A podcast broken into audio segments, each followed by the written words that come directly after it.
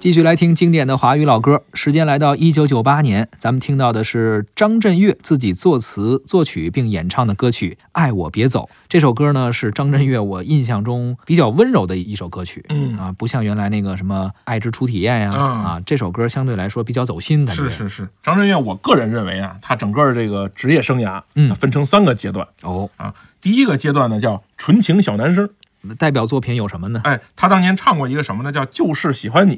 哦，那个时候呢，他是参加一个选秀节目被选选选中的，然后签约到滚石，那九十年代初。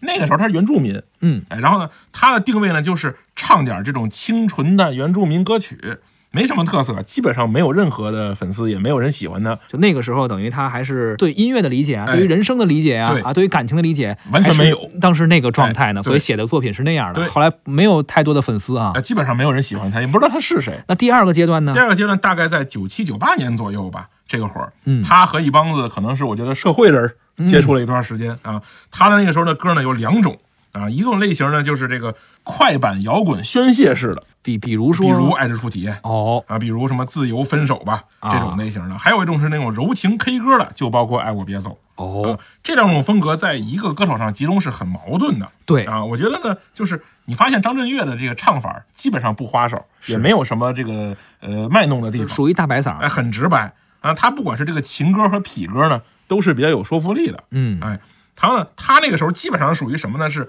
让儿女爱戴，让长辈头疼的这么一个歌手。啊，属于是问题青年，哎，算是吧。没错啊。你再到最后呢，就大概不惑之年了，大概零二零零七年、零八年那会儿呢，张震岳基本上是进行了又一次的蜕变。嗯，哎，他包括写什么“思念是一种病”啊，“再见”呐，就是告别自己原来那些形象。然后呢，开始做一些，比如说环保歌曲啊，追求自然的呀，不是讨论人和人情感之间的事儿啊，嗯包括一些对原住民的身份的回归啊，这种东西，他开始去做一些更温情、更思辨性的作品，而且作品反而越来越先锋。是再加上他跟纵贯线一块儿合作，是吧？你会发现纵贯线里面他跟那三位其实是格格不入的，但是他也确实是很好的辅助了他们做了这么一个角色。而且很多原创音乐其实都是张震岳来做的，那个时候，对吧？他的音乐其实是伴随着歌迷一块儿成长的。他自己也在成长。对，你会发现他的轨迹其实跟这一代人的轨迹很像，对对不对？最开始什么都不懂，那后来进入一个叛叛逆期，对吧？这个爹不疼娘不爱，大家都不喜欢你，是吧？后来慢慢的岁数大了，工作了，然后开始反思呃回归，他其实是一个呃很完整的一个路线。这样的歌手其实挺可怕的。这样的音乐人，他会不断的成长，不断的反思，不断的自我提升。对，再过十年，可能还会出现第四个阶段，甚至第五个阶段对，。就变成李宗盛那样了。对我刚要说，这不就是李宗盛第二吗？没错，好吧，那咱们来听一下张震岳第二个阶段，当时有点叛逆期的一首歌曲啊，爱我别走》。我到了这个时候还是一样，夜里的寂寞容易叫人悲伤。我不敢想的太多，因为我一个人。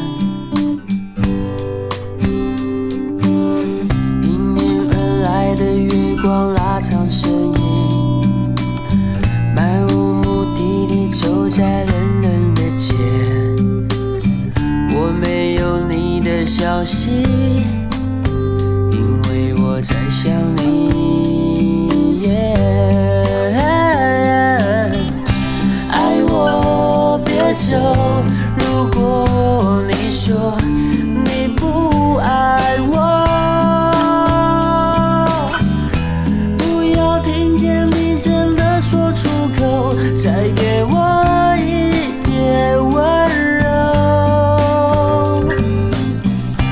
爱我别走，如果你说你不爱我，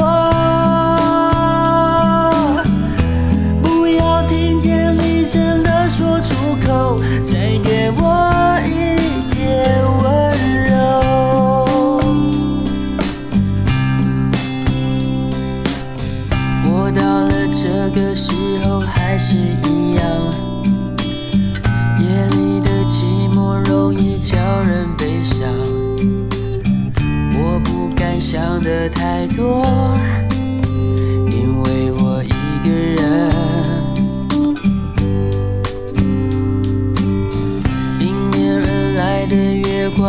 上身影漫无目的地走在冷冷的街我没有你的消息因为我在想你。